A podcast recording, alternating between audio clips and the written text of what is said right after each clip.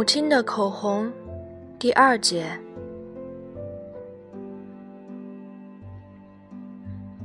刚才，蚊子身长白皙而修长的脖颈，仰望着菊治。从他的喉咙到胸脯的凹陷处，呈现出一层淡黄色的阴影。不知是光线的关系，还是他消瘦了的缘故。这淡淡的阴影使菊治放心的松了口气。丽本来了，菊治坦荡地说：“他刚走出来的时候还有点拘谨，可是，一见到蚊子，反而觉得轻松了。”蚊子点了点头，说：“我看见师傅的阳伞了。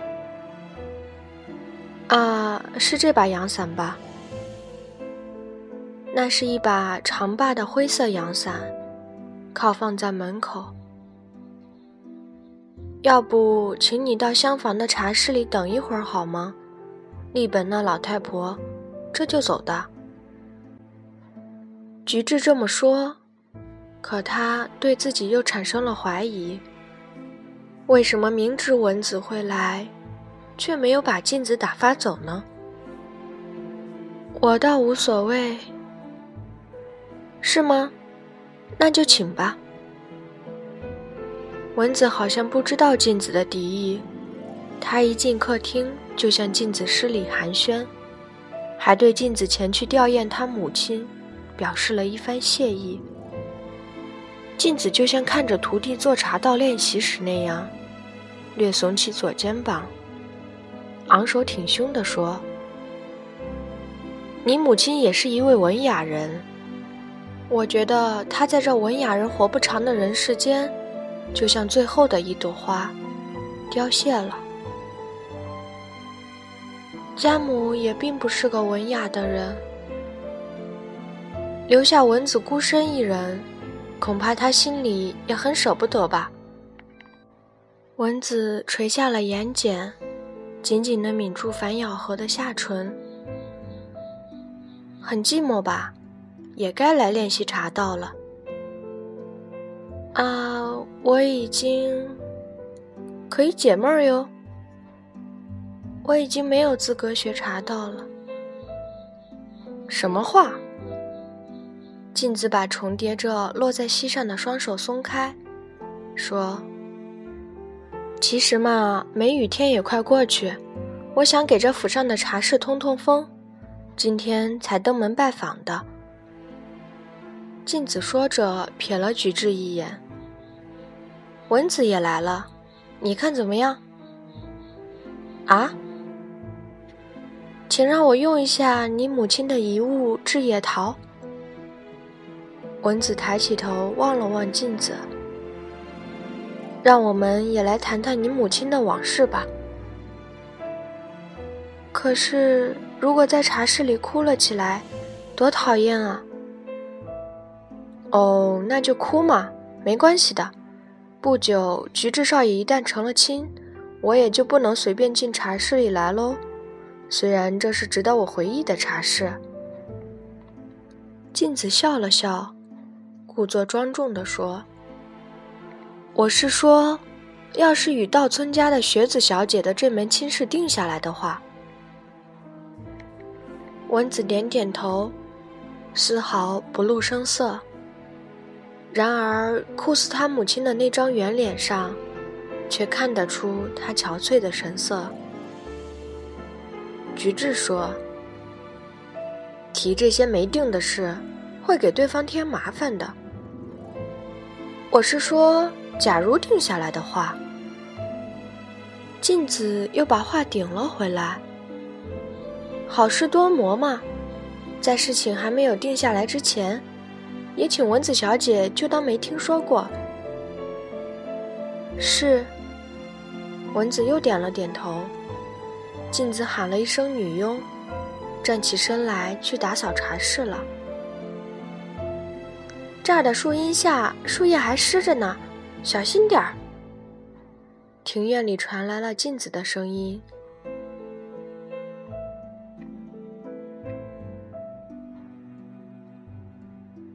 母亲的口红，第三节。早晨在电话里甚至能听见这里的雨声吧？菊治说。电话里也能听见雨声吗？我倒没有注意。这庭院里的雨声，在电话里能听得见吗？蚊子把视线移向庭院，树丛的对面，传来了镜子打扫茶室的声音。菊治也一边望向庭院，一边说：“我也并不认为电话里能听见蚊子小姐那边的雨声，不过后来却有这种感觉。傍晚的骤雨真是倾盆而来啊！是啊。”雷声太可怕了。对对，你在电话里也这么说过。连这些微不足道的小事，我也像家母。一响雷，母亲就会用和服的袖兜裹住我的小脑袋。夏天外出的时候，家母总是要望望天空，说声：“今天会不会打雷呢？”直到现在，有时一打雷，我还想用袖兜捂住脸。蚊子说着，从肩膀到胸部暗暗地露出了腼腆的姿态。我把那只智野桃茶碗带来了。蚊子说着，站起身走了出去。折回客厅的时候，他把包裹那茶碗的小包放到菊治席前。但是，菊治有点踌躇。蚊子把他拉到自己面前，从盒子里把茶碗拿了出来。令堂也曾用桶装的月茶碗来喝茶吧？那也是了入烧制的吗？菊治说：“是的，不过家母说，不论黑月还是赤月，用它喝粗茶或烹茶。”在色彩的配合上都不好，所以他常用这只智野桃茶碗。是啊，用黑月茶碗来喝，粗茶的颜色就看不见了。菊治无意将摆放在那里的智野桃桶状茶碗拿到手上观赏。文子看见以后说：“它可能不是上乘的智野桃，不过……”哪里？但是，菊治还是没有伸出手来。正如今天早晨蚊子在电话里所说的那样，这只智野桃的白釉里隐约透出微红。仔细观赏的时候，那红色仿佛从白釉里浮现出来似的，而且茶碗口带点浅茶色。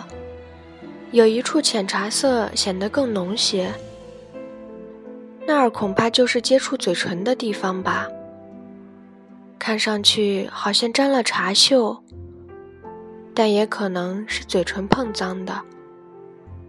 在观赏的过程中，那浅茶色依然呈现出红色来，正如今天早晨蚊子在电话里所说的那样。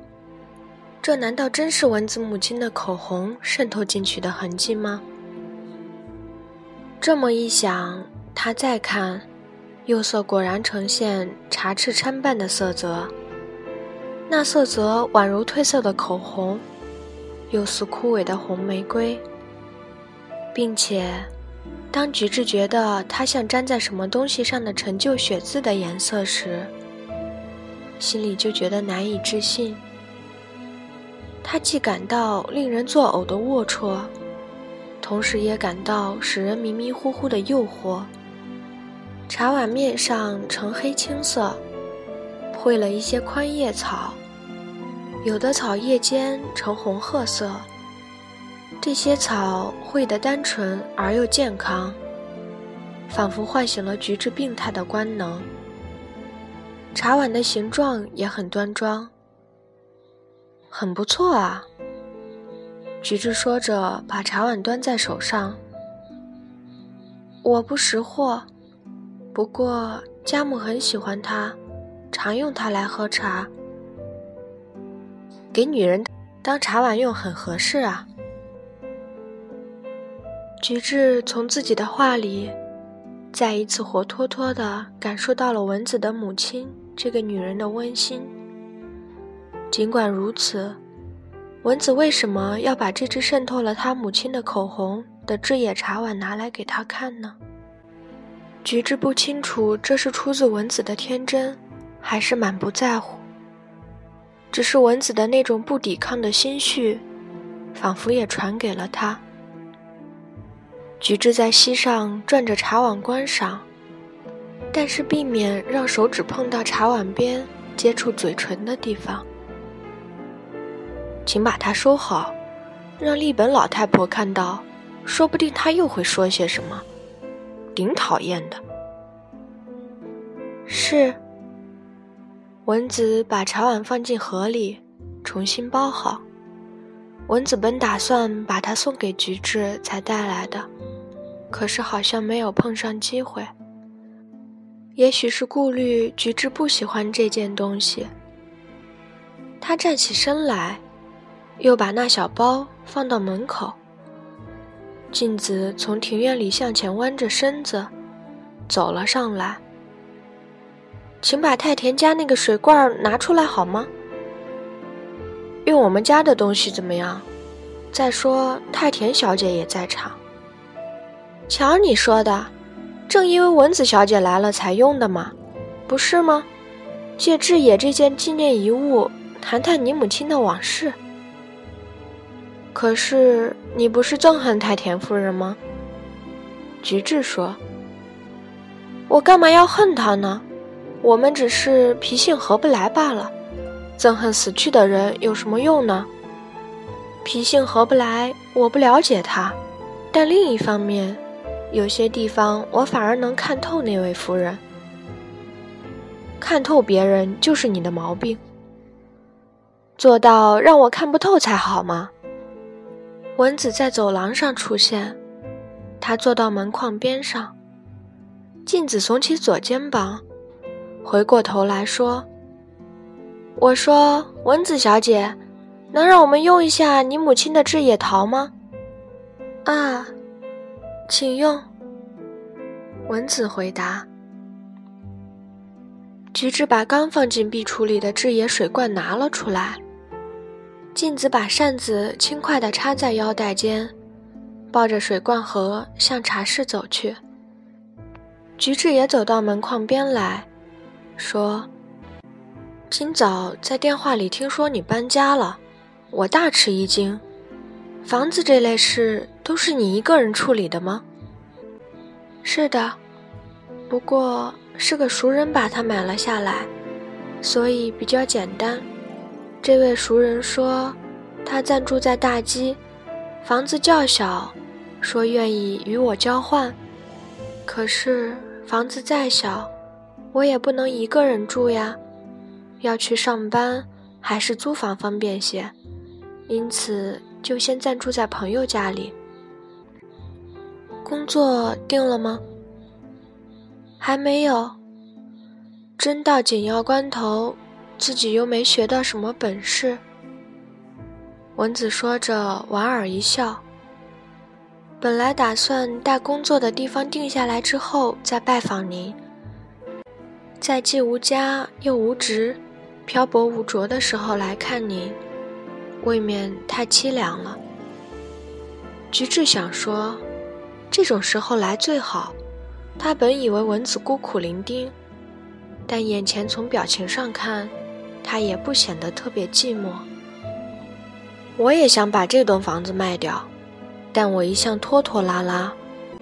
不过因为存心要卖，所以连架水槽也没有修理，榻榻米成了这副模样，也不能换席子面儿。您不是要在这所房子里结婚吗？那实在。蚊子直率地说。菊治看了看蚊子，说：“你指的是立本的事吧？你认为我现在能结婚吗？为了家母的事。如果说家母使您那样伤心，那么家母的事已经过去了，您大可不必再提了。